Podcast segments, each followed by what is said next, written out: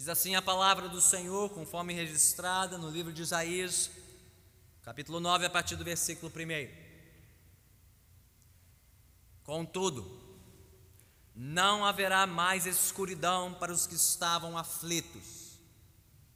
No passado, ele humilhou a terra de Zebulon e de Naphtali, mas no futuro honrará a Galiléia dos gentios, o caminho do mar, junto ao Jordão.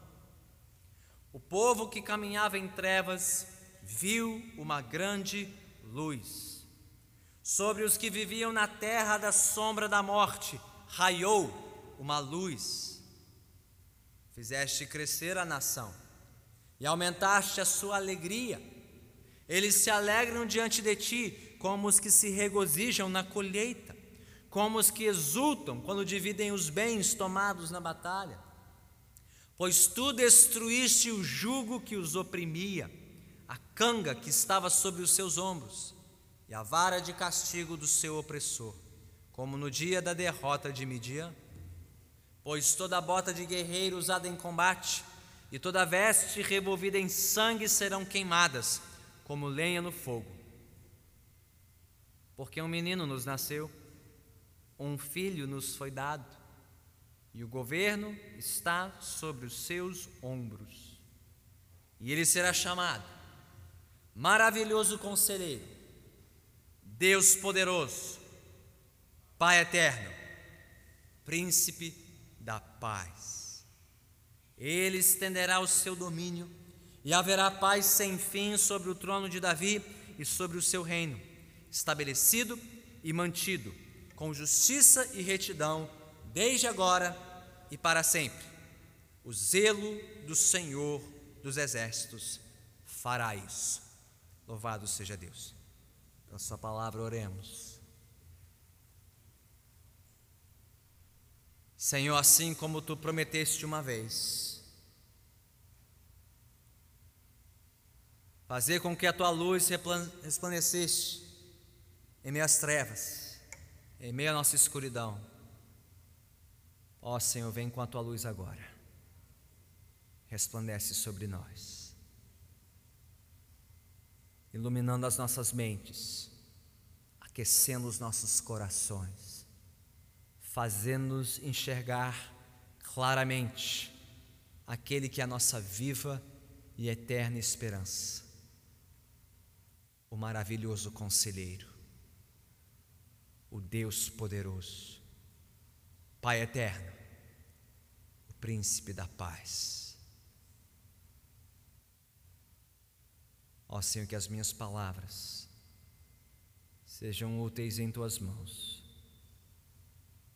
para fazer com que creiamos e confiemos somente nele, neste Rei, neste Senhor, que é digno de toda honra, glória e louvor. Senhor, oramos em nome do Senhor Jesus. Amém. Podemos sentar. Escuridão, aflição, opressão. Estas não são palavras que costumamos associar com o período do Natal. Não é verdade? Natal em nossos tempos é sinônimo de luz, como as que usamos para enfeitar os nossos lares, as nossas casas, as nossas varandas nas festas de fim de ano.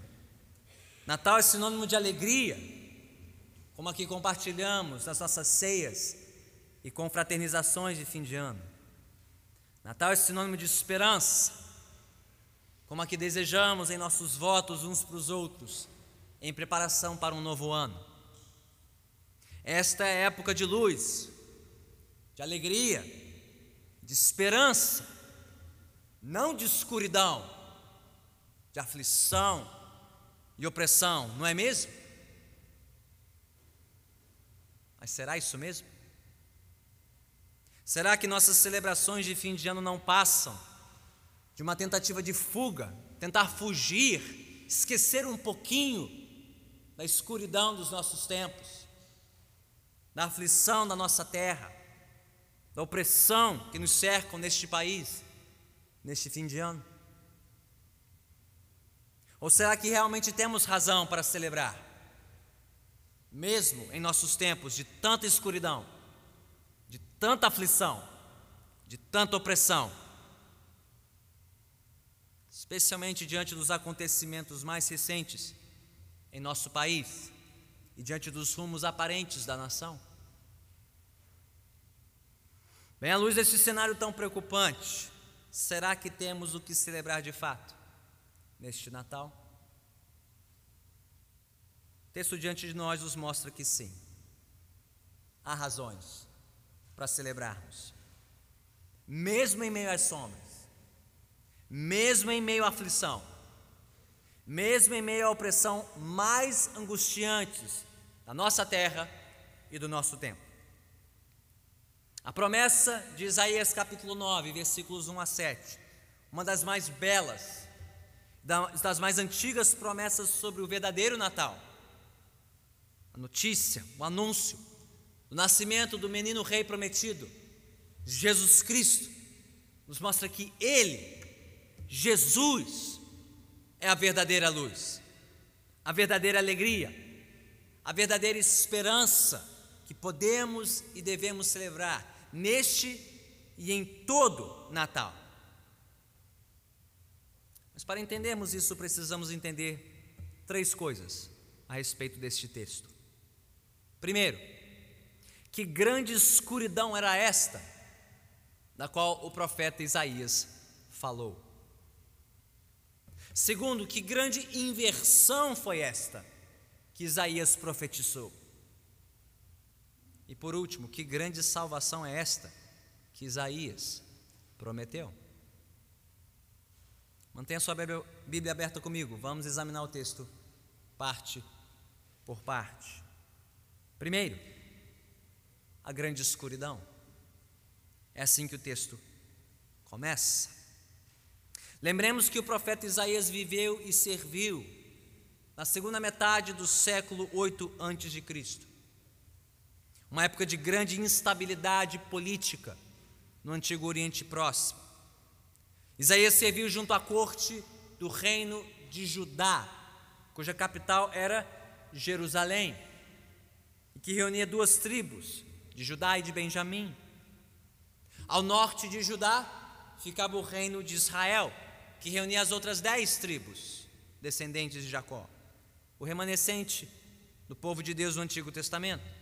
Inclusive duas dessas tribos mencionadas aqui no versículo 1, as tribos de Zebulon e de Naphtali, as que ficavam mais ao norte daquela faixa de terra, sendo cortada por uma importante rota que ligava as terras da Síria e da Síria, a leste de Israel, ao grande mar Mediterrâneo. Portanto, as tribos que estavam mais expostas às tropas inimigas, ao perigo de uma invasão militar e, portanto, as primeiras a sofrerem com sombras, trevas e anúncio de escuridão, de invasão, de morte. Esta foi a época em que a Assíria despontava como a grande superpotência imperial do Antigo Oriente Próximo, dizimando e conquistando seus inimigos com uma fúria semelhante à do Estado Islâmico, ameaçando arrasar as terras da Síria, de Israel e também de Judá. Foi por conta desta ameaça à Síria que os reinos da Síria e de Israel se uniram numa aliança para tentar deter ou resistir à Síria.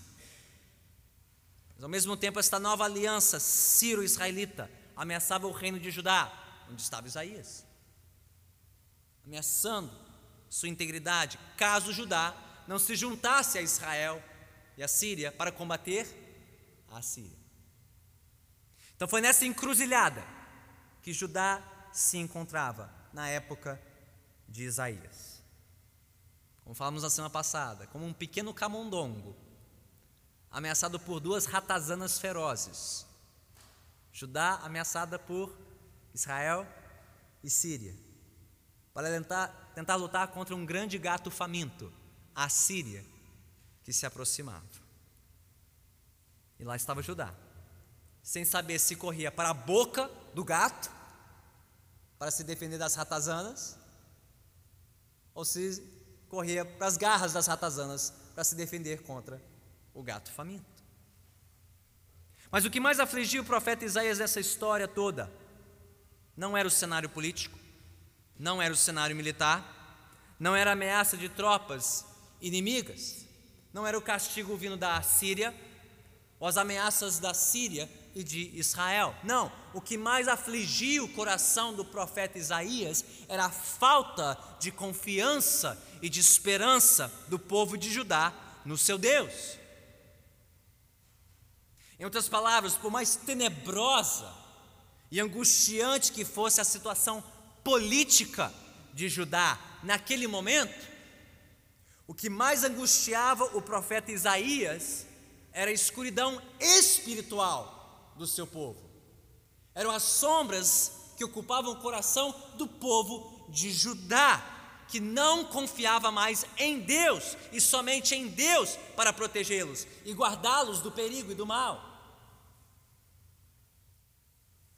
Era quase como se Deus houvesse permitido aquela reviravolta no mundo antigo, no cenário político em torno de Judá, justamente para expor a escuridão do coração de Judá, expor a sua incredulidade, expor a sua infidelidade, expor a sua falta de fé e de confiança em Deus. A sua tendência em buscar ajuda primeiro nos reis da Síria, ou da Síria e de Israel, em vez de recorrer primeiro e somente a Deus, o seu Deus, o Senhor dos Exércitos. Resumindo, a escuridão do cenário mundial aqui, que cercava Judá, serviu para trazer à tona a escuridão espiritual que oprimia o coração do povo de Judá. E eu pergunto: não é algo semelhante a isso que estamos testemunhando em nossa época e em nosso país? Enquanto muitos estão correndo para cá e para lá, à procura de um líder, um representante, um governante, um guia, uma força que possa remover o Brasil dessa escuridão na qual estamos imersos. Quantos estão correndo primeiro e somente para Deus, Senhor dos exércitos, das forças armadas celestiais e cósmicas, aquele que detém o controle e o poder sobre todos os poderes deste mundo? Quantos estão plantados de joelhos de vigília perante o trono do Altíssimo, clamando a Ele, recorrendo a Ele, para que Ele traga luz às trevas desta nação, para que Ele tenha misericórdia de nós, para que Ele nos livre dessa escuridão toda, inclusive da nossa incredulidade, da nossa infidelidade. Eu pergunto, Será que Deus, em toda a sua soberania, não está permitindo que tudo isso aconteça no Brasil, justamente para expor o nosso coração? Para testar o nosso coração? Para ver o quanto de fato confiamos nele e nele somente? No seu poder? nas Suas promessas, a fim de que nos voltemos para Ele com arrependimento e fé. Não seria a primeira vez na história em que Deus agiu assim? Já ouvimos palavras de outros governantes do passado e de outras terras, como o presidente dos Estados Unidos da América, Abraham Lincoln, em um dos seus pronunciamentos do dia 13 de março de 1863, meio da guerra civil, que dividia e assolava aquela nação, e ele disse por meio de promulgação pública: Nós temos sido os destinatários das generosidades mais seletas do céu. Temos sido preservados nesses muitos anos em paz e prosperidade. Crescemos em número, riqueza e poder como nenhuma outra nação jamais cresceu Porém, nos esquecemos de Deus. Nós esquecemos a mão misericordiosa que nos preservou em paz, nos multiplicou, nos enriqueceu, nos fortaleceu. E temos imaginado em vão, no engano de nossos corações, que todas essas bênçãos foram produzidas por nossa própria sabedoria e virtudes superiores. Intoxicados pelo sucesso constante, temos nos tornado demasiadamente autossuficientes para sentir a necessidade da graça redentora e preservadora, orgulhosos demais para orar ao Deus que nos fez. É conveniente então nos humilhar diante do poder ofendido, confessar nossos pecados nacionais e orar por clemência e perdão. Abraham Lincoln disse sobre a sua nação há mais de 150 anos, eu creio que o povo evangélico no Brasil pode dizer sobre os últimos 40 anos. Crescemos, nos multiplicamos, enriquecemos, prosperamos. Tivemos tanta liberdade para cultuar a Deus, pregar o Evangelho.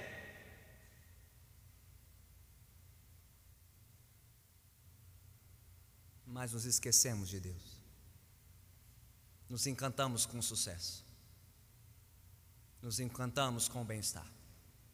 Nos encantamos com a nossa prosperidade, a nossa popularidade, a nossa influência social e política.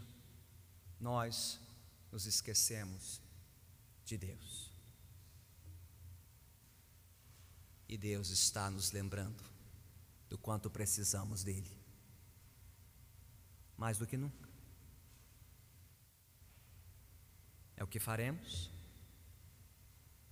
Nos voltaremos para Ele com arrependimento, com quebrantamento, reconhecendo a nossa escuridão, confessando a Ele nossa incredulidade, nossa infidelidade.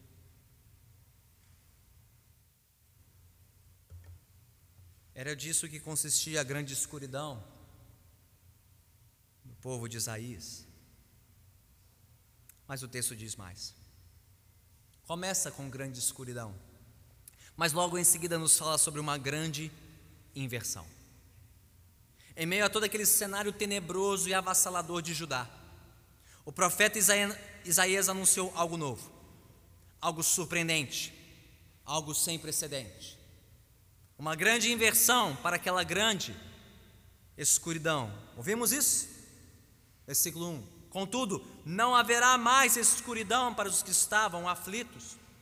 No passado ele humilhou a terra de Zebulon e de Naphtali, mas no futuro honrará a Galiléia dos gentios, o caminho do mar, junto ao Jordão ele anunciou o fim da escuridão que cercava Judá. Ele anunciou o fim da humilhação das terras conquistadas e arrasadas pelos assírios, que atropelariam a Síria, atropelariam Israel, passando pela rota que cruzava Zebulon, as terras de Zebulon e Naftali, que ficavam próximas da Galiléia, mais ao norte, entre o Jordão e o mar Mediterrâneo. E note a partir do versículo 2 que Isaías estava tão certo disso, tão certo desta grande inversão, que aquilo que ainda aconteceria no futuro, ele anunciou como algo já passado. Era tão certo, tão confiável, que o que ainda aconteceria, ele fala como se já tivesse acontecido. Versículo 2: O povo que caminhava em trevas viu uma grande luz, sobre os que viviam na terra da sombra da morte raiou uma luz. Os que estavam em trevas veriam a luz. Os que antes estavam aflitos e oprimidos se alegrariam novamente, como em tempos de colheita, como em tempos de vitória na batalha, versículo 3. Fizeste crescer a nação, aumentaste a sua alegria, eles se alegram diante de ti como os que se regozijam na colheita como os que exultam quando dividem os bens tomados na batalha. Por quê? Versículo 4 e 5 nos dizem: Porque os que oprimiam e castigavam o povo de Deus seriam destruídos de maneira avassaladora surpreendente. Assim como Deus já tinha feito no Egito, quebrando o jugo que os escravizava, quebrando o poder do Faraó, humilhando o Todo-Poderoso do Egito. Assim como ele já tinha feito no tempo dos juízes, quebrando a opressão dos midianitas. Um tempo em que não havia nenhuma perspectiva para a libertação do povo de Israel. Deus apareceu de maneira surpreendente, milagrosa. E com um punhado de guerreiros humilhou um grande exército. Isaías lembra desta vitória aqui no versículo 4: Pois tu destruíste o jugo que os oprimia, a canga que estava sobre os seus ombros e a vara de castigo do seu opressor, como no dia da derrota de Midian, relembrada lá no livro de Juízes 6 a 8, nas mãos do grande guerreiro Gideão. Deus já tinha feito isso no passado. Deus faria isso de novo. Deus pode fazer o que Ele quiser, quando Ele quiser, com quem quer que seja. Não há poder que Ele não possa humilhar, não há opressão que Ele não possa reverter, não há governo que Ele não possa reduzir a nada, a pó, com uma só palavra. Mas então quem seria responsável por aquela grande inversão na vida do povo de Deus? Quem Deus usaria para promover esta inversão surpreendente? Bem, antes de nos responder, Isaías nos assegura que não seria alguém vindo deste mundo, não seria um guerreiro humano, um capitão do povo, não. Isso porque a luz que ele profetizou não viria deste mundo, ela raiaria sobre este mundo. Versículo 2.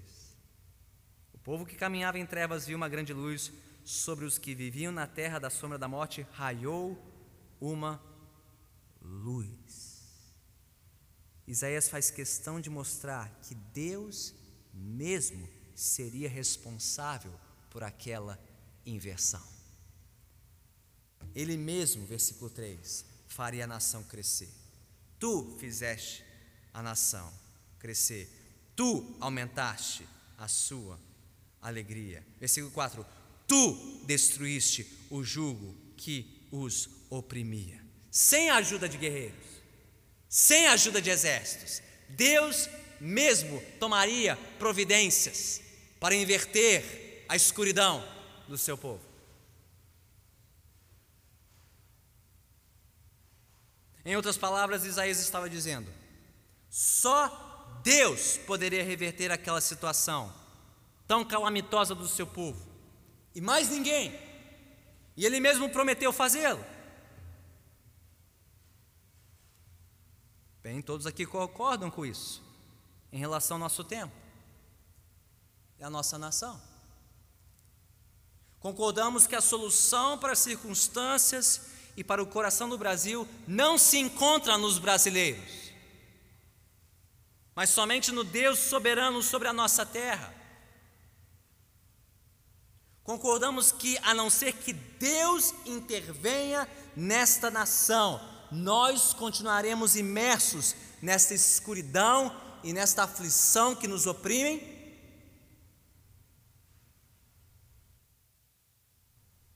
Mas concordamos que Deus está desejoso por intervir, que Ele é capaz de intervir na nossa terra, tanto quanto Ele prometeu intervir em Judá. Eu creio nisso. Eu creio nisso. Deus pode intervir. E agindo Deus, quem o impedirá? Prometeu fazer isso em Judá. Um punhadinho de gente, prestes a ser engolido por um gato faminto chamado Assíria. Quem Deus não pode proteger? Nesta nação, em nosso tempo.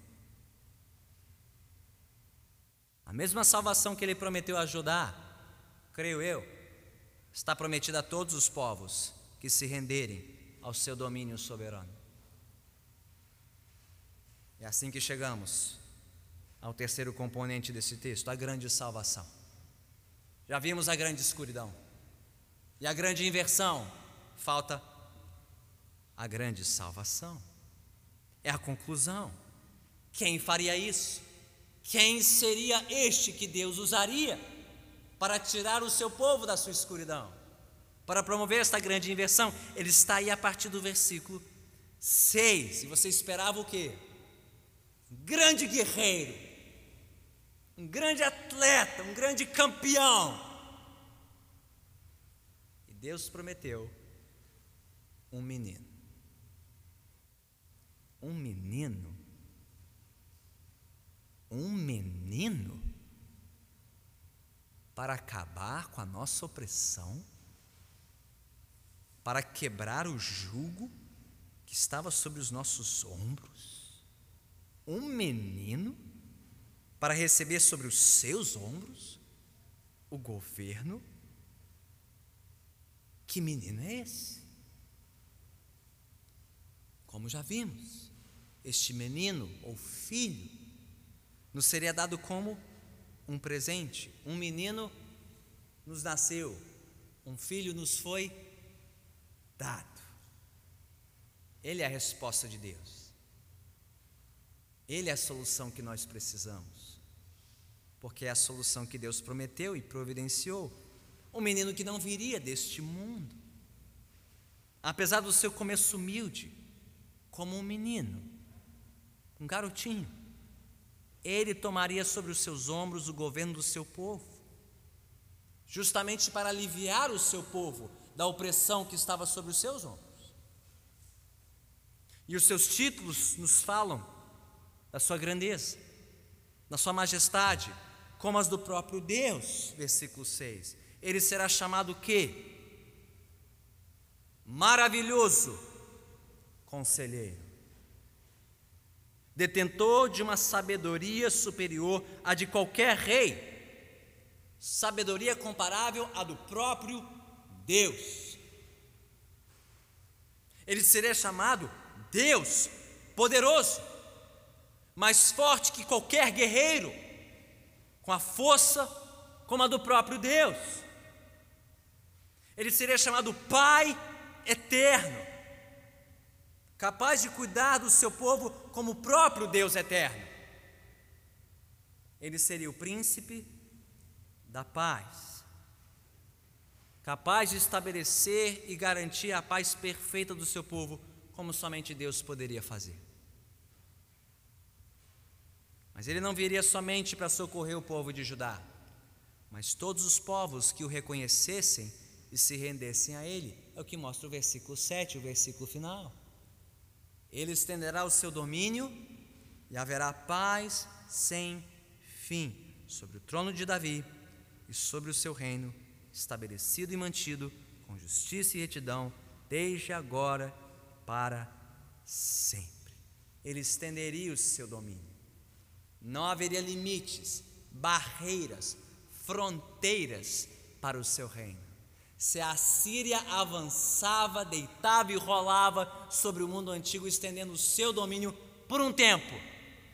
Este menino rei estenderia o seu domínio para todo sempre. Não haveria barreiras, ou fronteiras, obstáculos ou limites para o seu reino. Alcançaria não só o povo do grande rei Davi, mas todos os povos que o contemplassem e se rendessem a ele. Ele mesmo estabeleceria paz sem fim sobre o trono de Davi, o grande rei de Judá, e sobre todo o seu reino, estabelecido e mantido com justiça e retidão, melhores que os reinos injustos e opressores e corruptos da Síria ou da Síria e de Israel. Mais uma vez, este não seria um rei qualquer, mais um descendente da família real de Davi, mas alguém com poder e domínio eternos, como os do próprio Deus. E como se tudo isso não fosse o bastante, Isaías termina com o selo, o carimbo, a garantia. Ele termina dizendo: o zelo do Senhor dos Exércitos fará isso. Quem prometeu isso não pode falhar. Está escrito, está registrado, não pode ser desfeito. Mas será que tudo isso de fato se cumpriu? Certamente se cumpriu. Quase 800 anos depois que Isaías profetizou tudo isso, o evangelista Mateus, que abre o Novo Testamento, registrou que Jesus Cristo, o Rei prometido, ele percorreu justamente que região? A região da Galiléia, mencionada nesta profecia.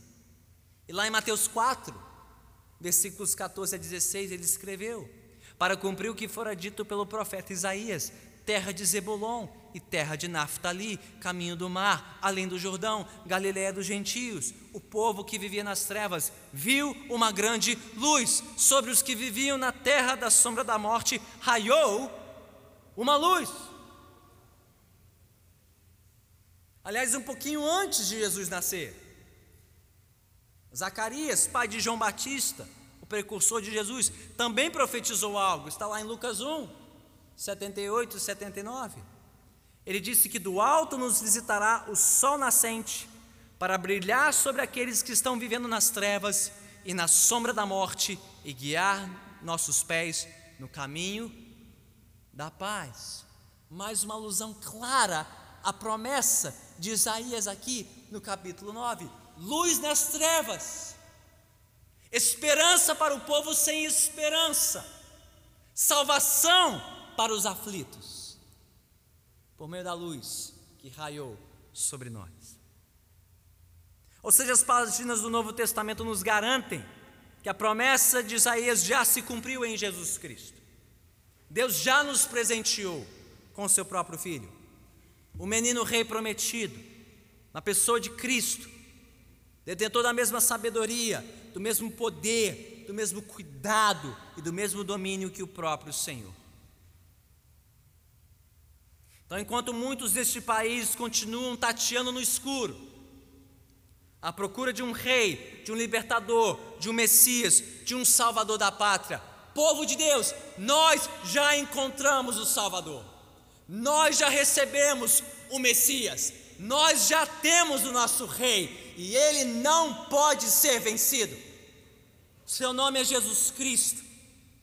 Ele veio como menino, humilde, nos foi dado, mas um dia ele voltará sobre os céus, sobre as nuvens, com grande poder e glória, e o seu domínio não terá fim, o seu reino não terá limites, haverá paz sem fim no seu reino, estabelecido com justiça e retidão para todo sempre.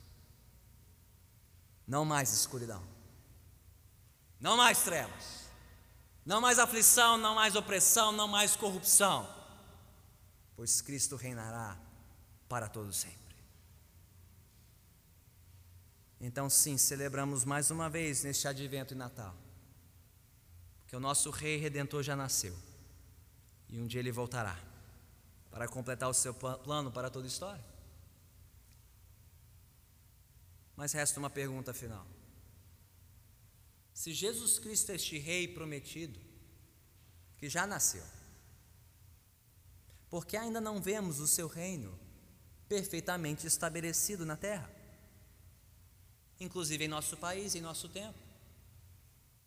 Pastor, se a profecia se cumpriu, porque ainda temos trevas, porque ainda vemos tanta aflição, tanta opressão nas mãos de tantos corruptos. Por quê?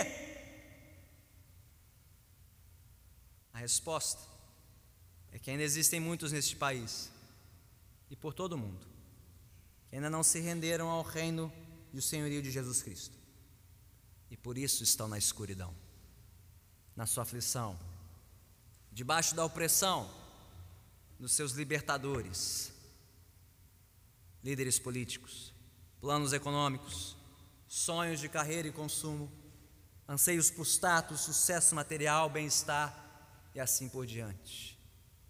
Gente que acha que vai encontrar nessas coisas e nessas pessoas sua libertação, sua salvação, sua redenção. Mas Jesus Cristo não é apenas um dentre vários libertadores para a nossa vida. Não. Jesus é o único que pode nos salvar da nossa insensatez, da nossa fraqueza, da nossa vulnerabilidade, da nossa insegurança neste mundo. Como todo bom presente de Natal, que nos constrange, que nos humilha, Jesus é o Rei que foi presenteado por Deus, nos foi presenteado para nos constranger, para nos humilhar. É que nem receber uma roupa de ginástica e um cartão de matrícula na academia. Que presente, né?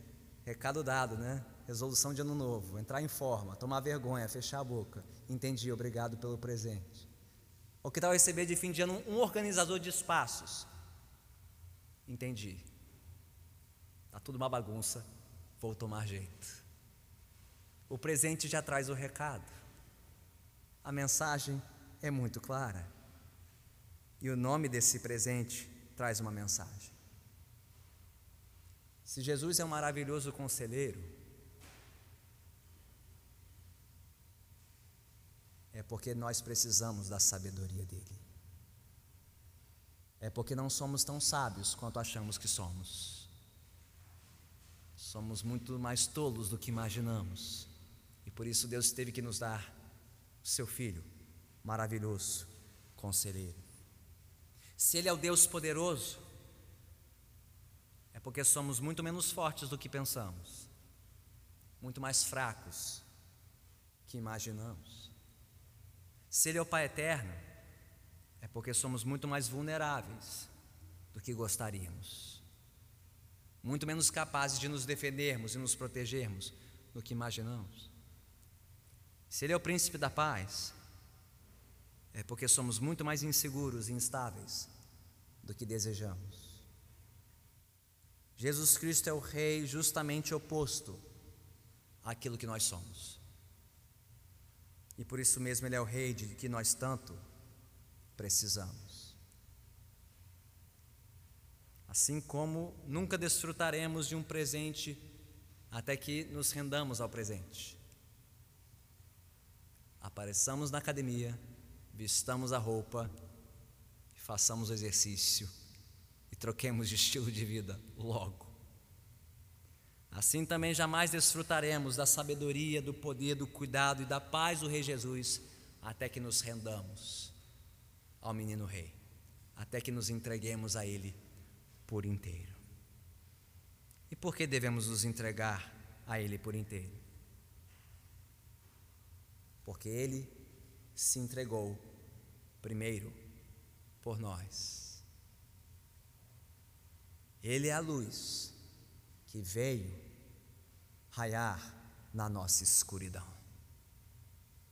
Ele é o conselheiro que veio iluminar a nossa tolice. Ele é o Deus poderoso que veio nos visitar na nossa fraqueza. Ele é o Pai eterno que veio nos socorrer na nossa vulnerabilidade. Ele é o príncipe da paz, que veio dispersar os nossos medos e os nossos temores e as nossas angústias de alma. Ele, sendo o próprio Deus, a própria luz de Deus, veio provar da nossa escuridão, tomar sobre si a aflição do nosso pecado na cruz, sofrer e morrer pela nossa tolice, pela nossa fraqueza para que pudéssemos desfrutar de segurança, de paz que vem pelo seu perdão. Então, se hoje você confessar os seus pecados ao Rei Jesus, se você se render a Ele, saiba, você também poderá sair daqui, desfrutando da segurança e da paz que vem pelo perdão de Jesus. Você também poderá celebrar conosco neste Natal a luz de Cristo. Por mais escuro e tenebroso que seja este mundo, e este país no qual habitamos, até o dia em que a luz voltará. A luz voltará. Jesus resplandecerá sobre este mundo de trevas de novo. O Rei prometido voltará para estabelecer o seu reino para todo sempre, nesta terra, em todas as terras, por todo o mundo, para todo sempre. E então, então haverá paz sem fim sobre o seu reino, estabelecido e mantido com justiça e retidão, desde agora e para todo sempre. Você tem dúvidas? O zelo do Senhor dos Exércitos fará isso. Ele prometeu, ele não pode falhar. Oremos. Senhor Deus, de novo pedimos, vem raiar sobre a nossa escuridão.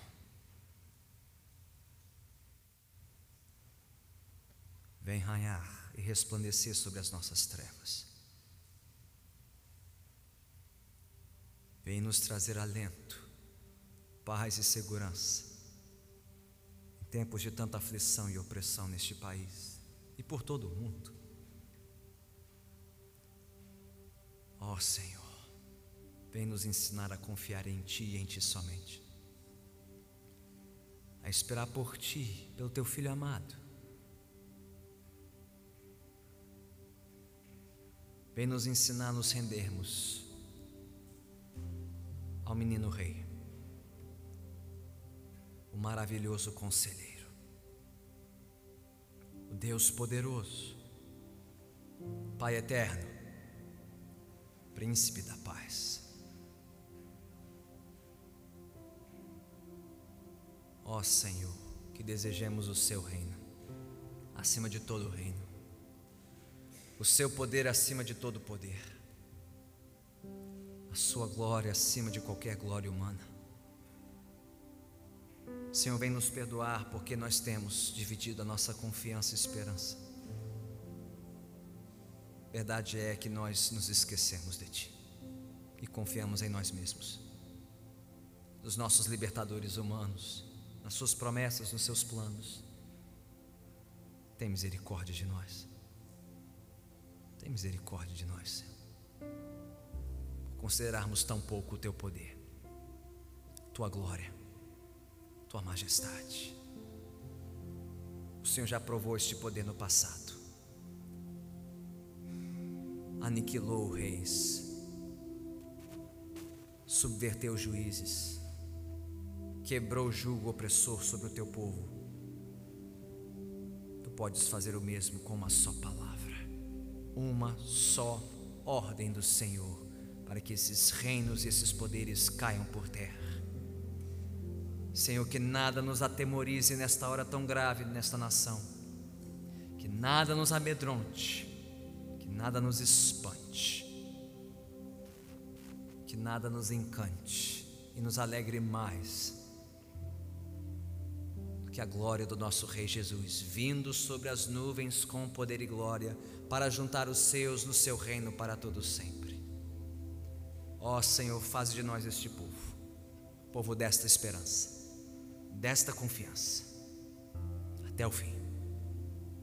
E desperte esta confiança no coração daqueles que ainda não se renderam a Jesus, não provaram da Sua bondade, da Sua graça, da Sua misericórdia. Senhor, faz-nos ansiar por Ti, por Ti somente. Assim nós oramos. Em nome do Senhor Jesus.